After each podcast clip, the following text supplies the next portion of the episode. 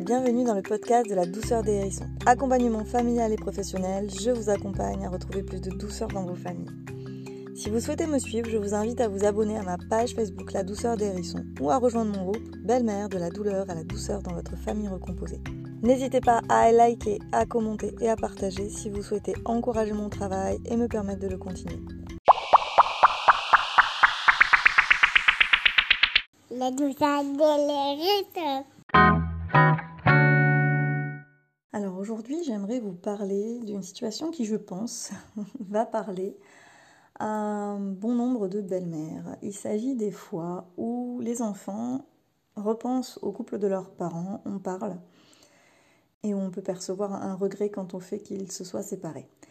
Pour cela, je vais m'appuyer sur un post qui m'a été soumis dans mon groupe Belle-mère de la douleur à la douceur dans votre famille recomposée. Je vais appeler la belle-mère qui a écrit Alice. Alors Alice, bien sûr, c'est un faux nom. Je vais l'utiliser pour préserver son anonymat, parce que l'anonymat et la confidentialité sont vraiment des valeurs importantes dans mon travail. Par contre, elle m'a vraiment gentiment autorisé à lire son poste. Alors je voulais la remercier pour sa confiance, pour la transparence et la sincérité aussi de, son poste. Et euh, je pense que ces mots vont pouvoir aider d'autres belles-mères dans cette situation, à se sentir peut-être moins seule. Alors merci beaucoup Alice pour ta confiance. Je vais lire son poste. Sujet Fantasme de l'enfant à retrouver le couple de ses parents. Deuxième coup dur à encaisser, et avec grand mal de pouvoir y faire abstraction et accueillir avec recul des paroles de la part de ma belle-fille de 7 ans, devant le papa et moi. Après un moment très complice, avec un Je t'aime Alice entre elle et moi, et soudain, Papa, c'est dommage quand même. Mais qu'est-ce qui est dommage, ma fille? Que toi et maman ne soyez plus amoureux. Pourquoi? Parce que je me souviens d'un soir où nous avons mangé tous les trois avec maman à cette table sur la terrasse. Entre parenthèses, contexte. Elle avait cinq ans, ayant vécu dans cette maison qu'ils ont eue ensemble avec la mère, l'ex, pendant six mois, avant qu'elle ne l'ait quittée, dans laquelle je viens tout juste d'emménager, et il s'avère que la seule fois où ils aient mangé tous les trois sur cette terrasse était quasi la veille de leur rupture. Fin de la parenthèse. Et Alice me dit-elle, droit dans les yeux, et ne pouvant que ressentir de la défiance dans son regard et de la provocation, malgré toute ma volonté de ne pas interpréter, j'y arrive pas lorsque ça me touche tant. Et Alice, toi, tu peux pas t'en souvenir parce que tu n'étais pas là et que c'est que entre mon papa, ma maman et moi le papa qui sourit de la complicité avec sa fille. On va en créer d'autres, des souvenirs, ma fille.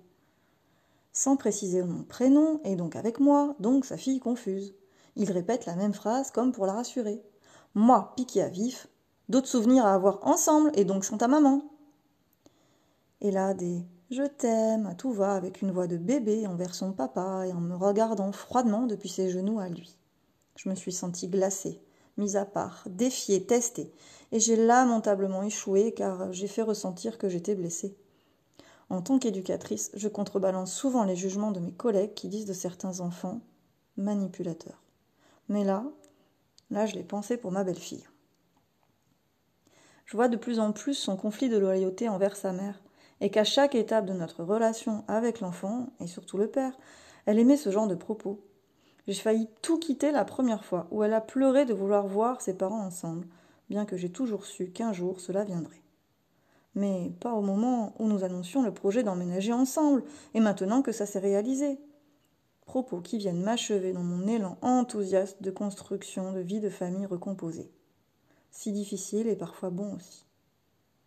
Et je m'en veux d'en vouloir à cet enfant comme d'en vouloir à mon conjoint de ne pas intervenir en ma faveur en ces moments-là, de peur de blesser sa fille s'il lui disait qu'il ne pouvait plus être amoureux de sa mère et que c'était vraiment fini. Choisit de détourner le sujet. Je peux comprendre sa vision, que c'est avec le temps qu'elle comprendra seule cette idée. En attendant, j'en souffre, et moi je ne suis pas épargnée. Comment voir autrement ces phrases qui pour moi deviennent assassines de la vision d'avenir?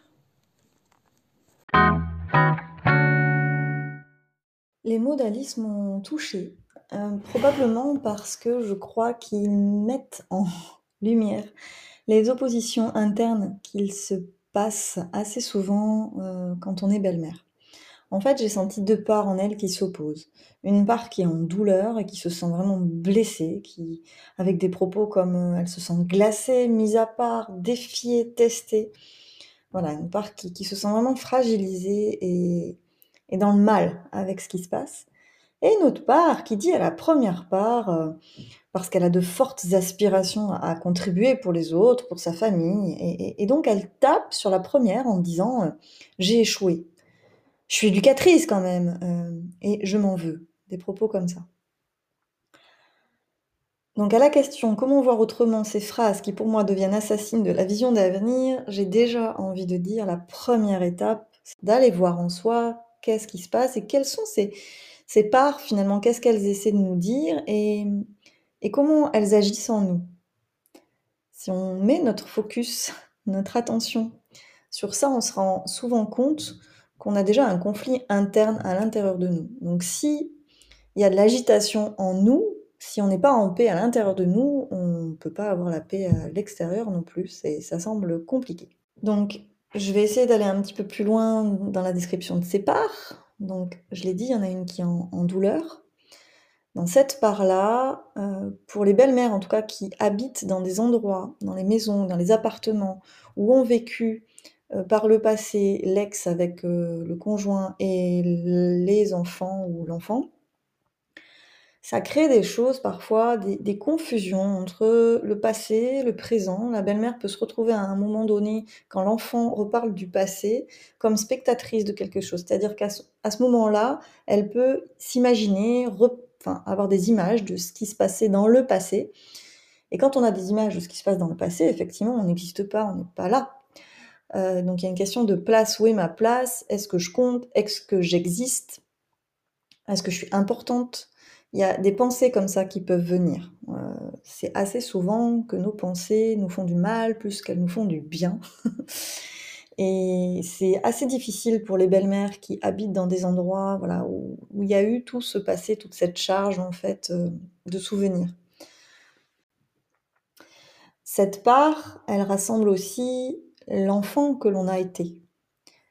Euh, la petite Alice, celle qu'elle était enfant, il y a assez peu de chances pour qu'elle ait rêvé de vivre en famille recomposée et de se retrouver un jour dans cette situation. Donc cette petite fille, peut-être qu'elle qu'elle lui dit des choses comme mais qu'est-ce que je fais là? Sincèrement, qu'est-ce que je fais là? Moi, je, je rêvais pas de ça en fait. Je rêvais de trouver euh, un chéri avec qui je me marierais, qui n'avait pas d'enfant, pas d'ex, comme dans mes histoires, comme dans les dessins animés quand j'étais petite, avec des, des fortes aspirations presque idylliques d'un couple euh, sans difficulté. Et cet enfant en nous, on a souvent tendance à lui taper dessus, à même pas le voir, à même pas l'entendre, et, c'est ce qui crée encore plus de douleur. Et il peut ressurgir du coup dans ces moments-là en disant mais mais casse-toi ou qu'est-ce que tu fais là? Moi j'ai trop mal en fait, je souffre trop.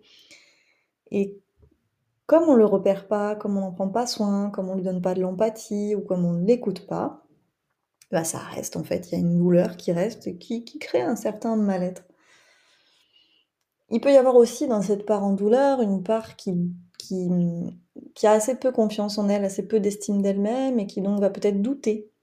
Il y a peut-être des pensées qui peuvent arriver comme euh, euh, peut-être dire bah tiens il va repenser à son ex euh, et il ne pense pas à moi, il pense pas à dire mon prénom par exemple, est-ce que je compte, est-ce que je suis importante, est-ce que j'ai ma place, est-ce que voilà. Cette part qui rassemble tous ces autres aspects en douleur, elle a souvent tendance à interpréter. Donc euh, à ce moment-là, il peut y avoir un regard de l'enfant qui va tout de suite être interprété comme un regard de défiance ou il va y avoir un, regard du papa vers l'enfant qui va être interprété comme un regard de complicité.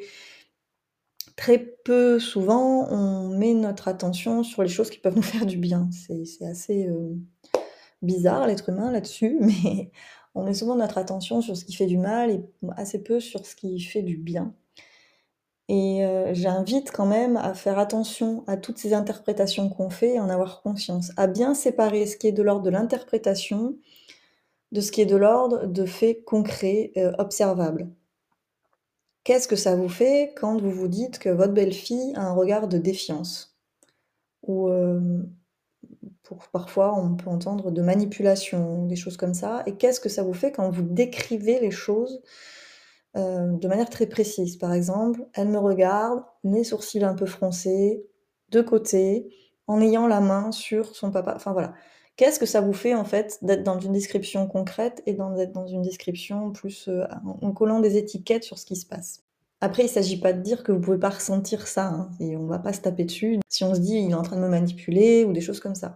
Juste avoir bien conscience de ce qui se passe en nous et de voir ce que ça crée derrière. Et est-ce que c'est aidant ou pas de mettre des étiquettes en fait? Voilà. C'est juste en avoir conscience. Il ne s'agit pas de se dire qu'il ne faut pas le faire. Je suis vraiment pas là-dedans et je le précise. Par contre, quand on met une étiquette, j'invite à voir qu'est-ce qui fait qu'on met une étiquette? Qu'est-ce qui se passe en nous? Quelle est la blessure là qui agit? Quels sont nos besoins à nous? Et d'aller voir du coup ensuite euh, qu'est-ce qui nous fait dire ça? Et quel pourrait être le besoin de la personne en face. Donc si c'est l'enfant, quel pourrait être le besoin de l'enfant qui le fait agir comme ça? Parce que s'il y a une action qui nous fait penser à la manipulation, tout ça c'est toujours une stratégie, c'est pas un besoin c'est une stratégie pour répondre à des besoins. Si un regard que vous percevez comme étant manipulateur ou de défiance, c'est que l'enfant, à un moment donné, il cherche à répondre à un de ses besoins. Lequel? Et voyez qu'est-ce que ça vous fait quand vous vous dites, par exemple, qu'à ce moment-là, il cherche à remplir un besoin de sécurité et qu'il utilise une stratégie qui est de vous regarder avec euh, le regard euh, sur le côté. Vous pouvez dire que sa stratégie là, elle est, pas chouette. Par contre, le besoin en dessous, vous pouvez l'entendre et vous pouvez accompagner du coup après l'enfant à utiliser d'autres modes de communication que cela. Euh, et, voilà. Ensuite, il y a donc une, deuxième part qui tape sur cette première qui ont douleur, avec des aspirations d'être sans limite. En général, cette deuxième part, elle aimerait ne pas souffrir, ne jamais souffrir, ne pas être en douleur. Des fois, je peux la représenter un peu comme, comme Maître Yoda ou Bouddha.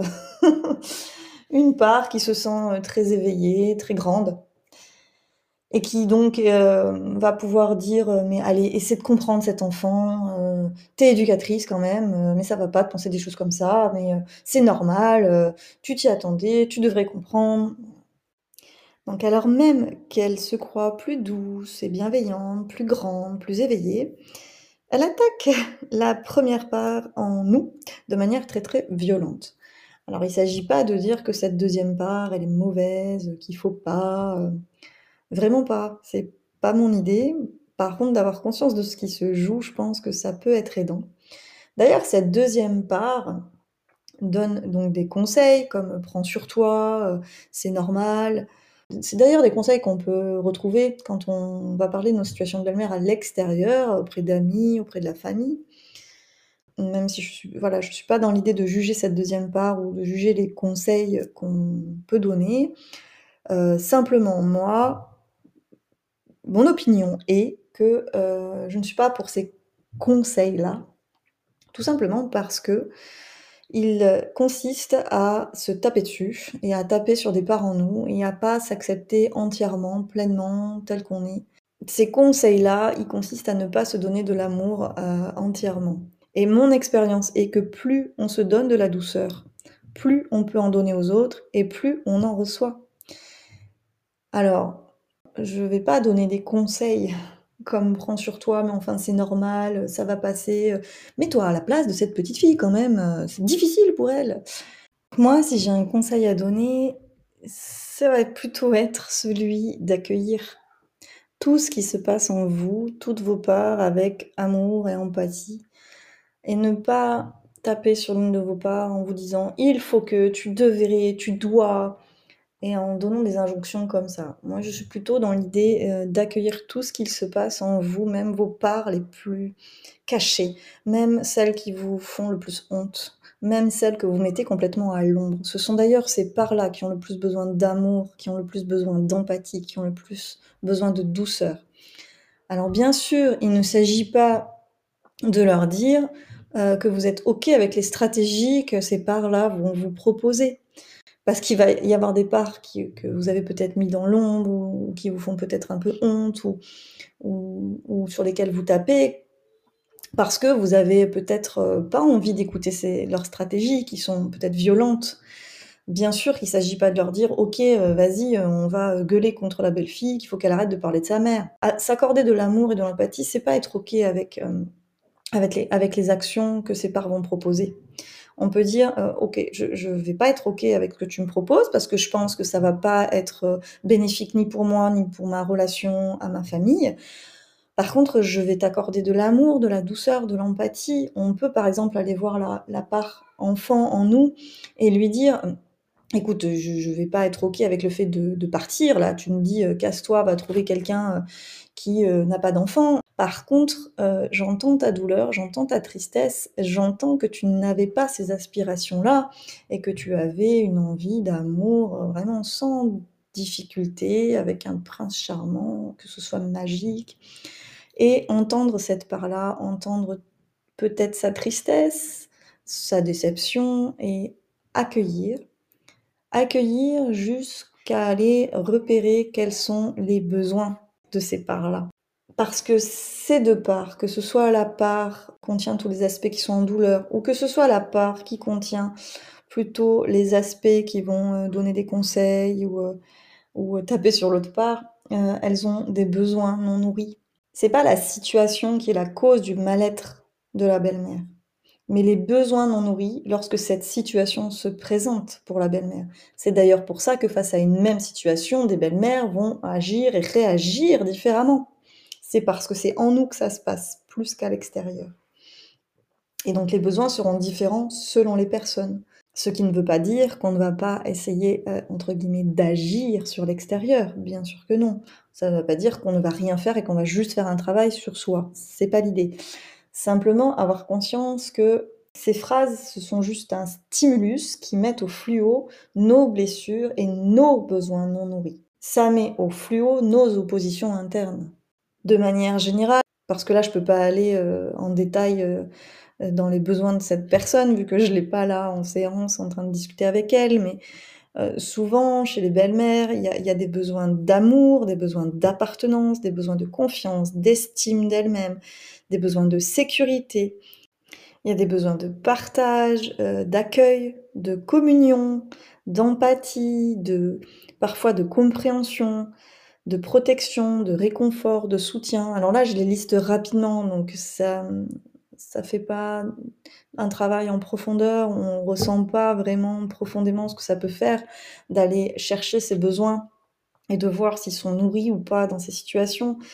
Mais en fait, c'est ça que je fais, que j'invite dans mon travail, c'est vraiment d'aller creuser ce qui se passe déjà en nous et de voir et de repérer les besoins qui ne sont pas nourris, afin de pouvoir déjà s'apporter un petit peu de nourriture intérieure dans un premier temps. C'est une fois qu'on a fait ce travail-là, qui peut parfois prendre du temps et ça se fait pas forcément euh, euh, à chaud dans les situations. C'est quelque chose qu'on peut faire au quotidien, prendre soin. En fait, c'est prendre soin de soi. Prendre soin de ses besoins, c'est prendre soin de soi.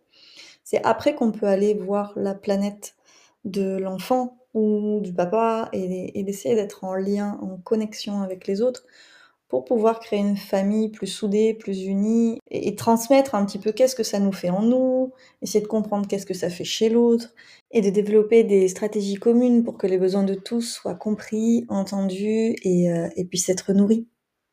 Je vais donc vous proposer d'aller euh, un petit peu sur la planète de l'enfant. Alors, cette petite fille dit euh, Je t'aime Alice, et juste après, elle va se rappeler de ses parents ensemble, et euh, être nostalgique de ce temps-là. Alors, euh, moi, je me souviens, hein, je, l'ai aussi euh, traversé, je pense que beaucoup de belles-mères l'ont traversé. Je me souviens de mon beau-fils qui était capable de dire Mais c'est quand que vous vous mariez? Moi, je veux un petit frère ou une petite sœur. Et qui, juste après, effectivement, pouvait parler de sa maman avec son papa et exprimer quelque chose où je percevais quand même qu'il y avait de la douleur. Et c'était vraiment compliqué pour moi de comprendre ce qui se jouait. On en a reparlé maintenant qu'il est plus grand et il me disait Mais c'est pas que je voulais que tu partes, je, voulais, j'avais même peur que tu partes, mais je voulais juste être normal en fait. Il m'a dit, il dit puis, puis, après il me dit, je sais pas trop. Derrière le je sais pas trop, moi j'ai entendu quand même beaucoup de, de douleur en fait. Se rappeler de ces souvenirs-là, moi je pense que c'est aussi un moyen pour eux déjà de chercher à répondre à des besoins à eux, mais euh, notamment par exemple celui de se rassurer Je suis née de deux personnes, euh, deux personnes peut-être qui s'aimaient. Euh, leur amour a été cassable, friable. Est-ce que moi, est-ce qu'on va m'éjecter ou pas? Il y a des questions de construction aussi, d'où ils viennent, quelle est leur identité.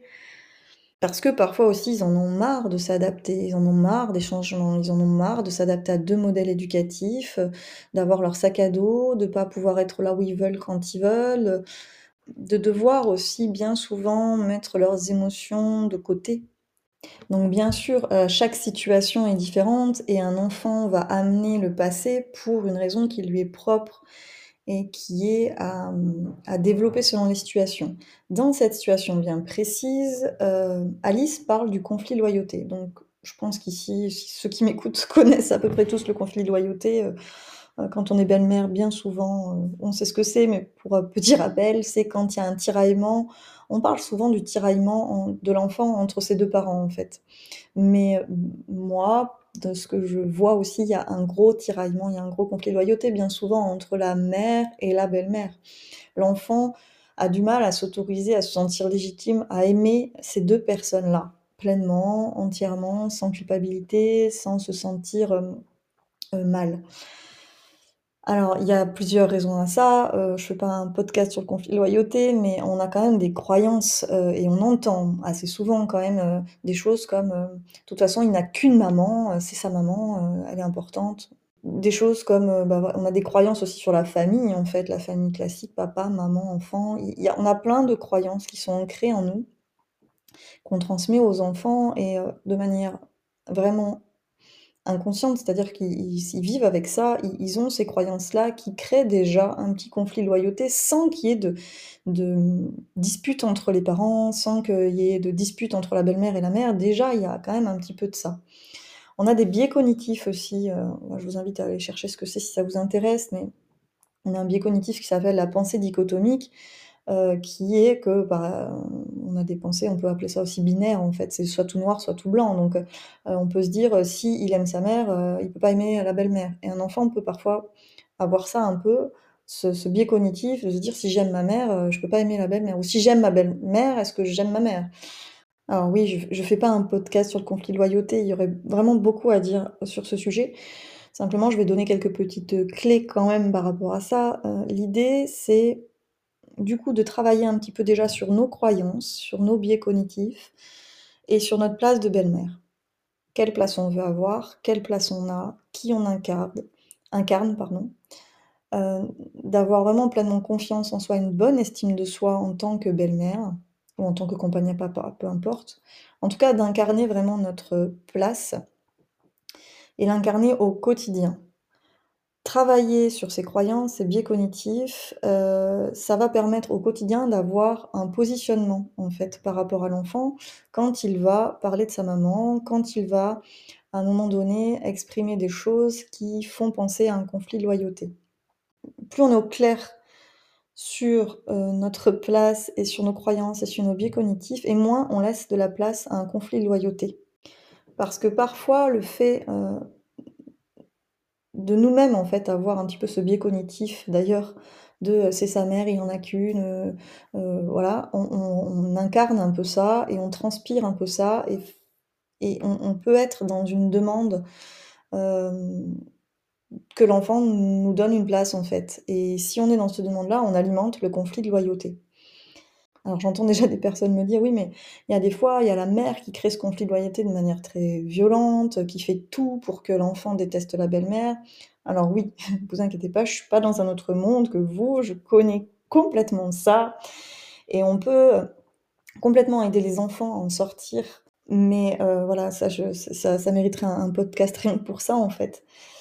Euh, mais avant d'agir sur l'extérieur, je crois que c'est important d'agir euh, déjà sur notre intérieur. Et plus on habite quelque chose, plus on a travaillé à l'intérieur de soi sur ça, plus on l'habite à l'extérieur, plus on est confiant, serein et, fort en fait, et plus l'enfant va pouvoir trouver des repères et des ressources par rapport à ce conflit de loyauté, peu importe ce que va dire la maman, peu importe que, ce que va faire euh, la maman. Je pense que en tant que belle-mère, on a toujours les moyens d'accompagner ce conflit de loyauté pour que l'enfant puisse en sortir. En tout cas, lui donner la possibilité de choisir d'en sortir. Je me souviens du coup un jour d'avoir eu la discussion avec mon beau-fils, euh, euh, où euh, je lui avais dit à quel point de toute façon la belle-mère et la mère n'étaient pas du tout comparables. Il n'y avait aucune comparaison possible et l'amour qu'il portait à sa maman n'était pas comparable à celui qu'il pouvait me porter. Et, moi, l'amour que je pouvais porter à ma fille n'était pas comparable à l'amour que je portais pour lui. Il n'y a pas ni de plus ni de moins, il n'y a pas tout ça dans mon monde à moi en fait. Il y a juste des liens qui sont complètement différents. Et, et voilà, ça, amène en fait du coup un positionnement vraiment au quotidien qui emmène l'enfant à avoir une vision qui sort d'un monde binaire et, et qui rentre dans une réflexion aussi. Ça développe aussi son esprit critique sur qu'est-ce que l'amour et qu'est-ce que, quels sont les liens qu'il a envie de créer autour de lui. Enfin, de toute façon, c'est pas l'objet du podcast, donc je vais, je vais continuer. Au-delà du conflit de loyauté, dans ces situations, il y a un deuil. C'est un mot fort, c'est un mot qui peut choquer. Je parle effectivement pas de la perte d'un être cher. Par contre, dans tout changement, quel qu'il soit, que le changement soit souhaité ou non, tout changement est intrinsèquement lié à la perte, à la fin de quelque chose. C'est donc vraiment logique qu'une phase de deuil apparaisse à ce moment-là. Donc le deuil, c'est un processus, il y a plusieurs étapes du deuil, il y a le déni, la colère, le marchandage, la dépression et l'acceptation. On ne passe pas ces étapes de manière linéaire. On va pas faire euh, déni, colère, marchandage, dépression, et puis ah, enfin acceptation. C'est pas si simple que ça. On peut passer du déni à la dépression, à la colère, avoir euh, plusieurs étapes qui ensuite vont nous mener à une étape d'acceptation. Ce qui ne veut pas dire qu'à un moment donné, on n'aura pas l'étape de colère qui va revenir un temps, voilà.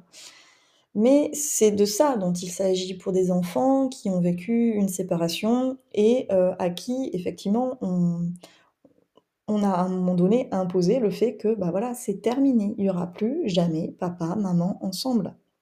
Il n'y aura plus jamais la famille dite classique que tu vois dans tes histoires et dans tes livres. C'est terminé. C'est un deuil en fait. Tout comme la belle-mère a à faire le deuil à un moment donné de, euh, de, de, ce que son enfant, de ce que la petite fille en elle lui disait d'avoir un prince charmant. Ce sont des deuils à faire. Et mon expérience est que c'est super difficile euh, d'accueillir euh, le deuil de ses enfants les parents sont parfois en difficulté pour le faire parce qu'ils peuvent ressentir de la culpabilité, que ça peut être compliqué pour eux parce que eux aussi ont euh, aussi été enfants, ils ne rêvaient pas de ça. L'enfant qu'ils ont été ne rêvait pas d'être un papa séparé ou de faire vivre ça à ses enfants, voilà. Et il y a tout ça en fait euh, qui se joue, qui font que c'est compliqué euh, d'accueillir donc effectivement les étapes de colère notamment, les étapes de tristesse, euh, des enfants. On a tendance, dans les étapes de tristesse des enfants, à leur dire bah, Allez, c'est bon, c'est chouette, ça va passer, t'inquiète pas. Mais en, ce faisant, en fait, on n'accueille pas pleinement ce qui se passe et ce qui se joue pour lui. Et donc, des fois, ça traîne, en fait. les étapes de deuil traînent, ça fait des émotions parasites, des comportements qu'on ne comprend pas. Ils essaient de. Voilà, complètement inconsciemment, hein, mais ils essaient de, passer ces étapes par des comportements qui. Euh, euh, parfois sont juste incompréhensibles pour la belle-mère et le papa. Et ces étapes-là sont aussi très compliquées à accueillir pour la belle-mère qui arrive et qui peut se sentir du coup euh, euh, mal en fait en se disant mais oh s'il y a un deuil ça veut dire quoi? Ça veut dire que moi je suis nulle, que je suis pas bien, que que c'est pas chouette la vie avec moi? Voilà, il peut se passer tout ça en fait alors que ça n'a finalement rien à voir, mais c'est compliqué d'accueillir ces étapes. Et moi, dans la situation d'Alice, j'y pense. Parce qu'elle dit euh, que sa belle-fille a ce genre de phrase à chaque étape de la construction de la famille recomposée. Moi, c'est à ça que ça me fait penser. La petite fille est peut-être dans une étape un petit peu de déni, où tu te sens bien. Et puis, il y a quelque chose qui vient marquer le fait que, oui, papa, maman, c'est terminé, ça ne se refera plus. Et donc, ça vient euh, réalimenter un petit peu la flamme de ce deuil à faire. Et moi, je pense que d'en avoir conscience, ça peut être apaisant pour la belle-mère qui, du coup, voit bien que ça ne parle pas d'elle Et, euh, et on peut comprendre du coup beaucoup plus euh, les comportements et les accompagner différemment parce qu'il ne s'agit pas de dire que le comportement, notamment par exemple de se mettre sur les genoux avec un petit regard, avec euh, oui toi Alice t'étais pas là. Il ne s'agit pas de dire que ça c'est chouette, qu'il faut l'accepter. Il s'agit de dire écoute j'ai entendu ton mal-être profond, j'ai entendu tes besoins profonds. Je suis juste pas ok avec la manière dont tu l'exprimes. Je vais t'aider à les exprimer autrement. Et on va accompagner l'enfant, euh, pas à chaud, pas dans ce genre de situation, mais au quotidien, à faire ce deuil et à vivre les choses différemment. Et tout ça, c'est vraiment créateur de liens dans une famille. Et pour ça, bien sûr, la place du papa, elle est très importante. Donc, on va essayer d'aller un petit peu sur la planète du papa. On dit souvent que les papas ont peur de blesser les enfants. Dans mon expérience, euh, ils ont bien souvent aussi peur de blesser la belle-mère. Ils ont peur de blesser les deux. Alors c'est pour ça que ça leur crée un peu un blocage, c'est-à-dire qu'ils ont, peur d'agir et de faire du mal à l'un ou à l'autre. Alors ils peuvent avoir des comportements des fois qu'on ne comprend pas trop. Quand je parle de peur à un homme, euh, c'est pareil, assez souvent, il me dit: «Mais moi j'ai pas peur», euh.» mais quand on creuse, il nous parle, d'inquiétude, de blocage, de pas savoir, en fait, c'est de la peur qu'il y a derrière. Sauf que c'est vrai qu'on élève souvent les petits garçons aujourd'hui à voir la peur comme quelque chose de fragilisant, de négatif, de pas bon. Et ils sont pas habitués à, reconnaître et à écouter cette émotion. Ils la mettent un peu de côté, ils peuvent euh, la remplacer parfois par de la colère ou euh, par un comportement de fuite, par exemple. Mais moi, j'aime à, à mettre les bons mots sur ce qui se passe. Et souvent, il y a quand même un peu de peur derrière. Et une des grandes peurs, que je constate, c'est quand même une peur d'accueillir les émotions des enfants pleinement, pas juste euh, euh, de manière euh, entendre quelques mots, mais vraiment accueillir en, profondeur les émotions des enfants, et notamment par rapport au deuil dont je parlais. Il y a une peur d'accueillir la douleur de l'enfant, une peur d'accueillir la colère de l'enfant, euh, et je parle bien de colère, hein, je parle pas de violence. On n'est pas là pour dire, euh, je suis OK avec le fait qu'un enfant frappe, tape, euh, ou casse, tout dans la baraque, c'est pas ça. Mais on peut accueillir la colère par contre et la colère n'est pas de la violence, je le précise quand même. Je me souviens d'une phrase de Filiosa, j'ai pas la citation exacte parce que je me rappelle pas exactement dans quel livre, mais Filiosa disait qu'un enfant n'en voudra pas à ses parents de s'être séparés, mais il pourra leur en vouloir de ne pas avoir accueilli pleinement ce que ça leur faisait. Et moi, c'est une phrase que je rappelle beaucoup aux papas, déjà pour leur donner un peu de sécurité, de confiance sur le fait que les enfants vont pas forcément leur en vouloir de la séparation, même s'ils en sont à l'origine. C'est pas tant ça qui est douloureux pour l'enfant. Ce qui est douloureux, c'est de ne pas pouvoir être accueilli dans ce que ça leur fait à eux et de pouvoir être accueilli dans la colère. Et parfois, un enfant peut dire à leur papa, mais oui, je t'en veux en fait. Euh, et, et, parfois avec des mots très forts, t'as détruit ma vie, des choses comme ça. Euh, mais c'est en accueillant ça, en fait, que ça peut se guérir et que le lien peut euh, rester. Et ça, ça se travaille, ça s'accueille, il y, a des, outils, il y a des moyens hein, pour euh, accueillir ça chez les enfants. Et que pour, le, pour que le papa, ça ne soit pas trop douloureux non plus pour lui. Je pense que c'est en faisant ce travail, d'ailleurs, d'accueil de tout ce qui se passe pour l'enfant qu'on peut sortir de la culpabilité, du sentiment de culpabilité et du sentiment d'impuissance de voir ses enfants peut-être en, douleur. C'est en accueillant. Mais on n'a pas forcément appris à le faire, alors j'entends bien que c'est compliqué, que c'est difficile, et surtout que c'est pas, pas que c'est pas habituel. J'allais dire naturel, justement, si. Normalement, l'accueil c'est quelque chose de naturel, mais c'est pas habituel. Ces papas, ils me parlent aussi de besoin de paix, de légèreté. Il me dit mais purée, mais oh, j'en peux plus quoi. Quand il se passe quelque chose comme ça, j'ai l'impression qu'il y a un 38 tonnes qui me tombe dessus et je me dis mais qu'est-ce que je vais devoir gérer encore? Parfois ils sont tiraillés entre la belle-mère, l'enfant et ils savent pas comment euh, accompagner ça tout en répondant à leurs besoins de légèreté, de paix. Alors ils vont avoir tendance parfois à dire à la belle-mère allez c'est bon t'es adulte débrouille-toi. C'est parce qu'ils n'ont pas les moyens d'accueillir en fait ce que, ce que ça fait pour elle parce qu'ils ont le sentiment de devoir faire quelque chose. Alors que parfois, on leur demande pas forcément de faire, on leur demande d'accueillir. Je vais pas aller plus loin dans les généralités, voilà, chaque personne est, différente. Euh, ce que j'ai quand même envie de dire, c'est qu'ils savent pas ô combien leur place est importante. Leur place est importante pour accueillir les émotions de l'enfant, pour comprendre ses besoins. Et ça, c'est créateur de liens, c'est créateur de souvenirs, c'est créateur de bonne qualité de la relation avec l'enfant. Ils ne savent pas oh combien leur place est importante pour accueillir les émotions de la belle-mère et créer aussi un fort lien, renforcer son couple. Ils ne savent pas oh combien leur place est importante aussi pour rassurer et sécuriser tout le monde. Ils ont des super pouvoirs, les papas. Ils ont ces super pouvoirs-là, ces trois super pouvoirs-là.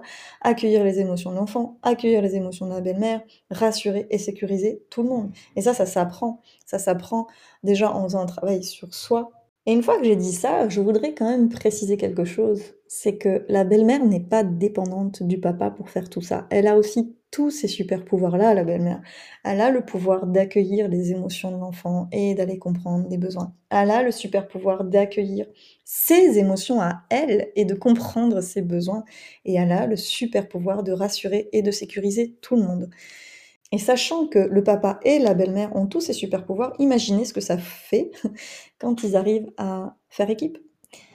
C'est du coup des énormes super pouvoirs qui permettent de surpasser certains obstacles. Et si vous m'écoutez, je suppose que vous savez de quoi je parle.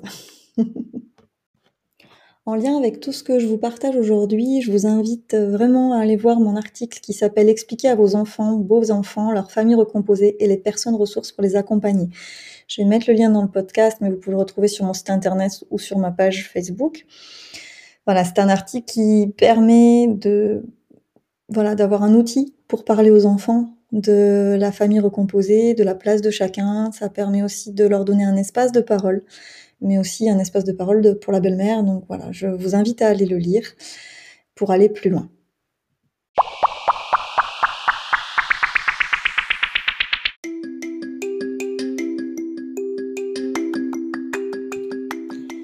Voilà, c'en est fini pour ce podcast. N'hésitez pas si vous l'avez apprécié à le liker, le commenter, le partager, à vous abonner à ma page Facebook. Tout ceci est moteur pour moi, c'est mon énergie pour me permettre de continuer ce travail. Alors merci à ceux et celles qui le font. Euh, si vous souhaitez un accompagnement, je vous invite à aller voir ce que je propose sur mon site www.ladouceurdeshérissons.com. Je propose des accompagnements individuels, des accompagnements de couple ou un programme qui a été spécifiquement conçu pour les belles-mères. Merci à tous. Je vous souhaite une excellente journée ou une excellente soirée selon quand vous écouterez ce podcast et je vous dis à bientôt.